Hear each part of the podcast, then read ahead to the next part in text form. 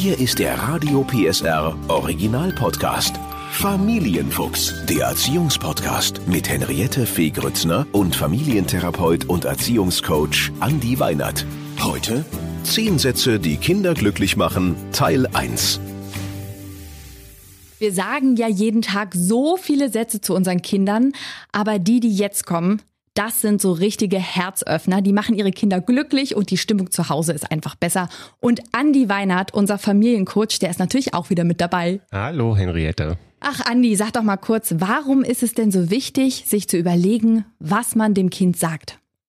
Wir alle kennen das bestimmt aus Sätzen, die uns schon in der Kindheit immer begleitet haben, dass man so ein paar Weisheiten der Eltern oder ein paar Sprüche, über die man vielleicht gar nicht so richtig nachdenkt, auch so mitgegeben hat. Und dann merkt man irgendwann so im Erwachsenenalter, obwohl man diese Sprüche vielleicht gar nicht so toll fand, man nutzt sie trotzdem. Und das ist, glaube ich, ein ganz, ganz wichtiger Punkt, dass man so bestimmte Überzeugungen, die sich gerade durch Wiederholung ergeben, dass man die irgendwann dann auch im Erwachsenenalter gar nicht mehr hinterfragt.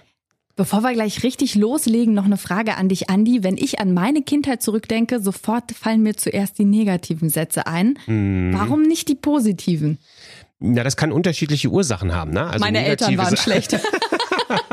nee, nicht unbedingt, aber die negativen Sätze sind ja häufig auch in so einem Kontext, wenn man auch so merkt, es wird irgendwie bedrohlich oder man will Gefahren abwehren. Also in der Regel ist man ja auch als Kind mit einer ganz anderen Aufmerksamkeit dann unterwegs und auch die Eltern formulieren ja eher äh, nicht so schöne Sätze, eher mit Nachdruck. Mhm. Die, die positiven, die vielleicht eher aus dem Gefühl der Wonne auch kommen und des Wohlgefallens, die tun dann natürlich auch gut, aber das ist natürlich auch ganz schnell dann wieder so weg. Ne? Aber die sind trotzdem ganz, ganz kraftvoll und deswegen finde ich es toll, dass wir heute mal die zehn Sätze, die Kinder glücklich machen, uns auch anschauen. Genau, das machen wir jetzt. Es wird eine wahnsinnig positive Sendung mit Sätzen, die wir viel, viel öfter zu unseren Kindern sagen sollten. So, Andi, dann starten wir doch gleich mal mit dem ersten Satz. Ich hab dich lieb.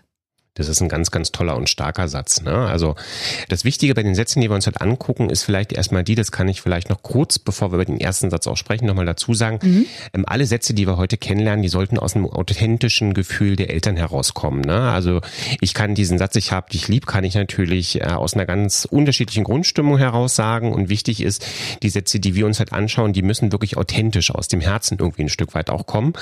Und wenn ich dieses Liebesbekenntnis meinem Kind gegenüber mache, ist das natürlich ein ganz starker und ein ganz wundervoller Satz, weil das Kind damit dann auch lernt, dass es oder erfährt, dass es eben von den Eltern getragen wird, dass mhm. es Wärme und Geborgenheit erlebt, dass es Bindung gibt und dass das Kind, und das finde ich immer so das ganz Wichtige, diesen Satz nicht nur sagen, wenn ich jetzt äh, gerade das Gefühl habe, ich bin jetzt ganz zufrieden mit dem, was das Kind gemacht hat, sondern dass man das eben auch in Momenten mal so wirklich sagt, wo man so merkt, so, ach, jetzt haben wir vielleicht gerade mal so eine Strecke, da waren wir uns nicht mal so ganz einig, ne? und dass man dann diesen Satz vielleicht auch mal wieder so aus eigener Kraft Kraft mal formuliert, um einfach auch zu sagen, dass dieser rote Faden, so dieses Fundament immer da ist. Damit entsteht dann auch ein gutes Urvertrauen und das macht gerade die, die zukünftige Beziehung zwischen Eltern und Kind oft auch ein bisschen einfacher, wenn es dann auch mal darum geht, dass ein Kind auch mal kommen muss und auch mal von Mist oder doofen Dingen berichten muss. Kann man den Satz zu oft sagen?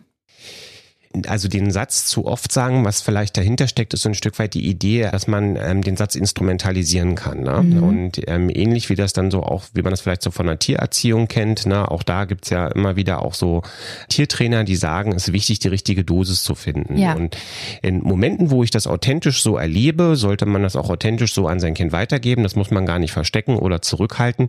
Wichtig ist, es sollte natürlich nicht so mit einer verdeckten Botschaft verbunden sein, gib mir das jetzt zurück. Das gibt's manchmal so, dass Eltern ah. so diesen Satz auch benutzen, ich habe dich lieb in der Erwartungshaltung, jetzt erwarte ich aber, dass ja. mein Kind das gleich auch zu mir sagt und damit geht so ein bisschen die, die Idee dieses Satzes oder die, die Wirkungskraft auch verloren, weil damit so ein bisschen ein Stück weit auch so Einladungen zum emotionalen Handel, nenne ich den mal, stattfinden. Ja.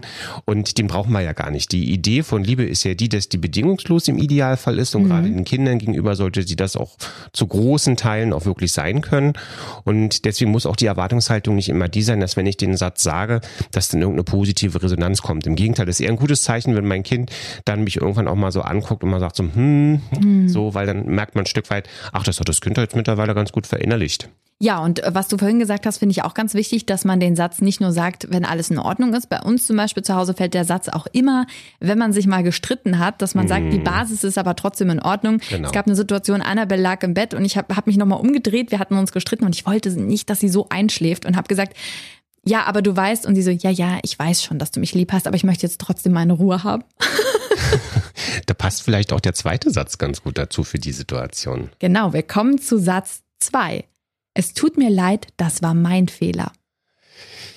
Ja, das ist natürlich hm, erstmal für viele von uns ist das schwierig, weil also ich selber komme aus der Richtung, dass ich sage, wir haben bei uns so ein bisschen ein Stück weit in der Familienkultur so die Idee, dass äh, Fehler Lernschritte sind und mhm. dass wir uns vornehmen, in regelmäßigen Abständen immer mal so zu gucken, wo haben wir Fehler gemacht und was haben wir aus denen lernen können.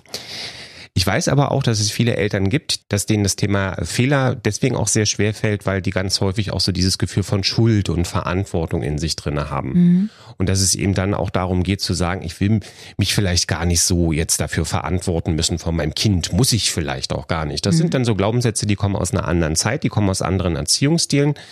Und deswegen fällt das natürlich, wenn mir sowas vorgelebt wurde, auch immer so ein bisschen schwer. Aber wenn wir natürlich wollen, und es gibt Kontexte, in denen brauchen wir das ja auch in der Erziehung, dass ein Kind auch die Bereitschaft hat, bestimmte Fehler, die es selber gemacht hat, sich zu denen auch bekennen zu können und dann eben auch eigenverantwortlich sagen zu können, Mensch, was kann ich denn daraus wirklich lernen? Denn es ist was ganz Wichtiges, dass wir das den Kindern auch vorleben. Und ja. das können wir mit diesem Satz können wir das eigentlich schön machen, weil wenn ich meinem Kind wirklich sage, Mensch, das tut mir leid, ich entschuldige mich bei dir, ne, das war ein Fehler, dann lebe ich dem Kind damit vor, dass es dann weitergehen kann und dass das auch gar nicht unbedingt zum Moment der Schwäche sein muss. Und was ich aber auch wichtig finde, Andi, dass das Kind trotzdem auch das Recht haben muss zu sagen, nö, ich nehme es nicht an. Genau. Ich muss es nicht annehmen. Und ein ganz interessanter Impuls, den ich zu dem Thema Entschuldigung sowieso immer sage, ist, wenn man dieses Wort Entschuldigung und den Prozess dahinter mal nimmt, dann geht es eigentlich darum, dass man das Ende der Schuld, das sind die beiden Teile mhm. des Wortes, die da zusammenkommen, Entschuldigung, das Ende der Schuld, mhm. dass man einen Prozess auch eingehen möchte, indem man bereit ist, so dieses Gefühl der Schuld auch hinter sich zu lassen. Ja. Das heißt also, ursprünglich geht es bei einer Entschuldigung immer erst einmal darum zu sagen, okay, ich will jetzt ein bestimmtes Kapitel, ich will ein bestimmten emotionalen Vorgang mit dir gemeinsam auch abschließen und das dürfen wir dann auch beide. Und wenn der eine authentisch sagt, nee, ich bin noch nicht an dem Punkt, dann ja. ist das gar nicht schlimm, dann muss man das nicht fordern, sondern dann ist das auch ein Recht, das glaube ich auch Kinder haben sollten zu sagen, ich brauche da mal noch mal einen Moment für. Ja, absolut richtig. Und jetzt kommen wir zu einem sehr schönen Satz. Satz drei. Das hast du toll gemacht. Ich bin stolz auf dich. Ich würde den Satz für mich persönlich, es ist ein toller Satz, ich würde aber das Wort toll gerne ersetzen durch das Wort wirklich gut. Das wirkt ein bisschen besser. Ne? Warte also das mal, das, du, das hast du gut gemacht. Ich bin stolz auf dich. Mhm. Das hast du wirklich gut gemacht. Das hast du wirklich gut gemacht. Das klingt anders, ne? Oh ja, das klingt, das klingt wirklich anders. Ja, also das hast du toll gemacht. Das klingt oberflächlicher. Das hast du toll gemacht, ne? Also, es ist so ein bisschen wie Tätscheln auf dem Kopf. Hm. Aber das hast du wirklich gut gemacht, ist eine, ist eine Anerkennung. Genau, das ist eine Form von Anerkennung und auch von Wertschätzung nochmal auf einer ganz mhm. anderen Ebene. Das liegt ein Stück weit auch daran, dass das Wort toll, so wie wir es oft benutzen, es hat unterschiedliche Bedeutungskontexte. Ja, mhm. also wenn du jetzt mal nimmst, na toll, mhm. das muss gar nicht unbedingt so positiv gemeint sein, wenn ich sowas sage. Ne? Mhm. Ähm, auch, da sind wir wieder bei den Tieren, ne? Also Tiere machen auch viele tolle Sachen. Das heißt also, ist nicht immer unbedingt so bedeutungsklar. Ne? Und wenn ich dir sage, das hast du wirklich gut gemacht, da bin ich stolz auf dich, dann bin ich tatsächlich auch in einer Situation, dass das Kind die Wertschätzung erlebt und dann eben auch tatsächlich erfährt, Mensch, ist ist schon auch so, dass wenn ich mich für eine bestimmte Sache anstrenge oder wenn ich ein bestimmtes Ausdauervermögen zeige, dass meine Eltern das in einer gewissen Weise auch nochmal extra honorieren.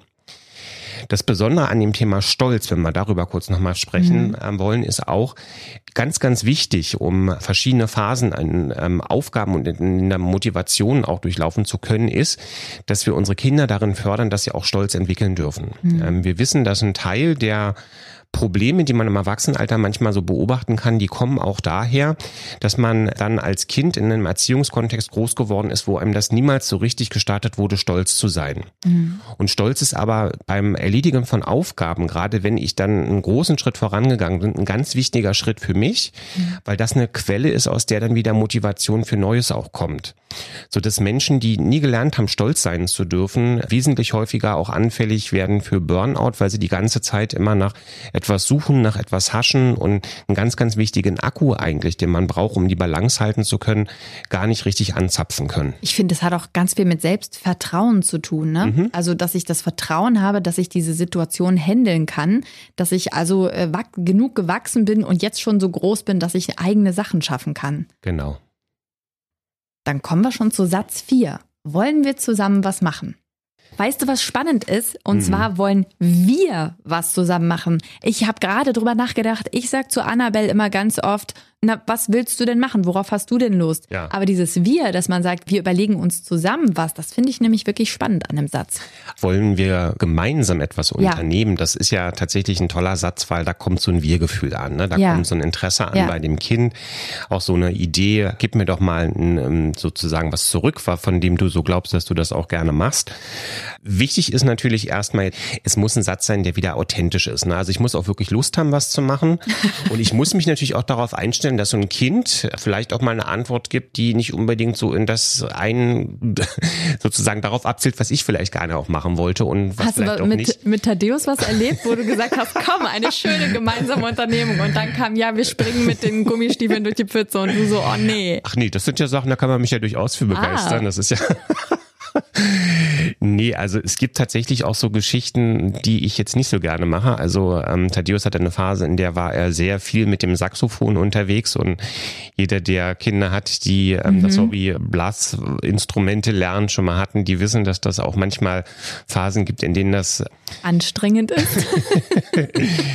viel, viel Ausdauer auch bei den Eltern kosten kann.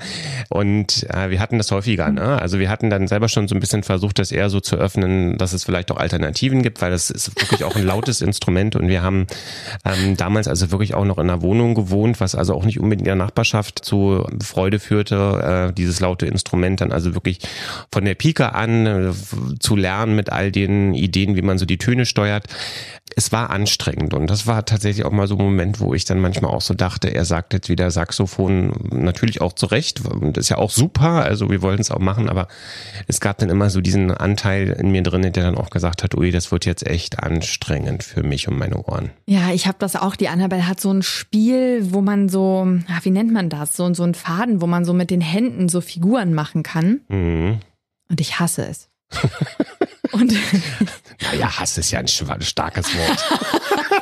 aber nee, und sie kommt dann immer an und sagt, boah, und ich, ich aber ich gehe damit auch wirklich authentisch um und sage, ich mag mm. es nicht. Ich möchte es nicht mit dir machen. Aber da drüben gibt es Menschen, den Opa zum Beispiel, ja, und der kann und, und, der kann das, der kann das super. Und ich habe jetzt ein paar Mal mich so doof angestellt mit Absicht, dass sie, sie, sie sagt dann immer so, wie, wieso kannst du das nicht? Das ist ganz einfach. Ich sage mal so, ich verstehe es auch nicht.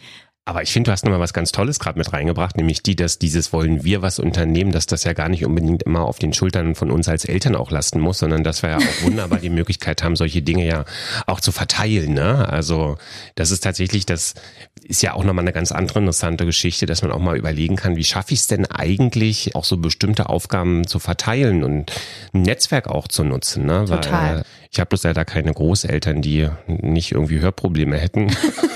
Aber das wäre deine das Lösung. ja, ja, ja. Ja, es gibt ja auch so Leihomas und Opas, die sich auch freuen, ja. vielleicht jemand mit einem Hörgerät, der es einfach ausmachen kann. Das wäre deine Lösung, Andi.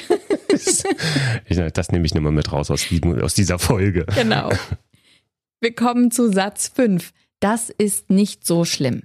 Ich finde immer, dieser Satz, der sollte, weil auch der in unterschiedlichen Kontexten durchaus auch wieder problematisch werden kann, mhm. sollte nicht so einen beschwichtigenden oder relativierenden Charakter bekommen, ja, also wo man dann so gefühlt gedanklich dem Kind jetzt einfach sagt, Mensch, jetzt, jetzt beruhig dich mal ein bisschen, so kann, so ist diese Formulierung nicht zu verstehen, sondern eher so im Sinne von einer tragfähigen Beziehung, dass man sagt, Mensch, ich biete dir auch wirklich an, ja, dass du Dinge ausprobieren kannst, dass du auch mal scheitern darfst, dass das Scheitern auch ein normaler Prozess sein darf. Wieder das Thema Fehler sind Lernschritte und wenn es dann einfach mal passiert, ist es kein Weltuntergang. Und ja. wichtiger ist eher den Mut zusammenzunehmen, zu sagen, ich gehe neue Dinge an. Und wenn ich tatsächlich, und das ist ja immer der Vorteil im Scheitern, wenn ich ähm, aus dem Scheitern die Erkenntnis nehmen können, worum es passiert ist, dann war das auch super, dass das passiert ist. Ja, ja. ja. Ich ähm, erlebe den Satz manchmal ein bisschen problematisch im Zusammenspiel mit anderen Menschen. Also beispielsweise, man sitzt im Restaurant, dem Kind kippt das Glas um, ich sage, ich finde das nicht so schlimm. Ne? Mhm. Das Kind ärgert sich sowieso schon alleine. Aber da sitzt vielleicht Oma, Opa mit am Tisch, die finden das schlimm, weil das nämlich äh, jedes Mal passiert. Also das finde ich dann auch immer äh, spannend. Ähm, mhm. und, und da habe ich so für mich mitgenommen, oder vielleicht siehst du das auch anders, aber die Kinder orientieren sich dann schon sehr stark an der Bezugsperson. Mama, Richtig. Papa, zu sagen so, die wollen das auch eingeordnet wissen. Ist das jetzt schlimm oder ist das nicht schlimm? Genau. Das ist tatsächlich so, dass, dass deswegen hatten wir vorhin noch diese Einleitung so ein Stück weit gemacht und ich finde auch nochmal eine ganz wichtige Sache, die du sagst, wir als Eltern sind dann immer so das primäre Bezugssystem, wie man ja. aus der Erziehungstheorie sagen würde. Ähm, nichtsdestotrotz darf ein Kind aber auch lernen, dass es für andere eben auch anders sein darf und mhm. das gibt dann auch wieder ein gewisses Selbstbewusstsein, auch im Erwachsenenalter zu sagen, für mich ist das aber schlimm. Wir haben ja auch schon äh, Folgen gemacht, wo es um wirklich auch problematische Themen ging, dass wir sagen, wir wollen unsere Kinder darin bestärken, auch Grenzen für sich ziehen zu lernen, zu sagen, ich habe entwickelnde Bereitschaft, bestimmte Dinge zu tun, freiwillig, aber auch die Bereitschaft zu sagen, was will ich nicht tun. Und in diesem Satz steckt ein Schlüssel auch dafür drin, dass man sagen kann, genau an diesen Sätzen kann man das auch gut üben, zum Beispiel, wenn man einfach nicht nur sagt, ich finde das nicht schlimm, das Ganze mit einer Frage noch ergänzt, wie ist denn das für dich? Wie erlebst ja. du denn das gerade? Ja. Ja, also ist das für dich jetzt schlimm?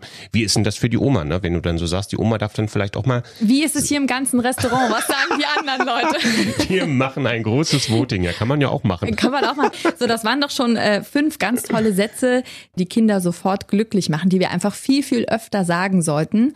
Und in der nächsten Folge haben wir nochmal fünf spannende Sätze, die man nicht genug sagen kann. Ich freue mich drauf.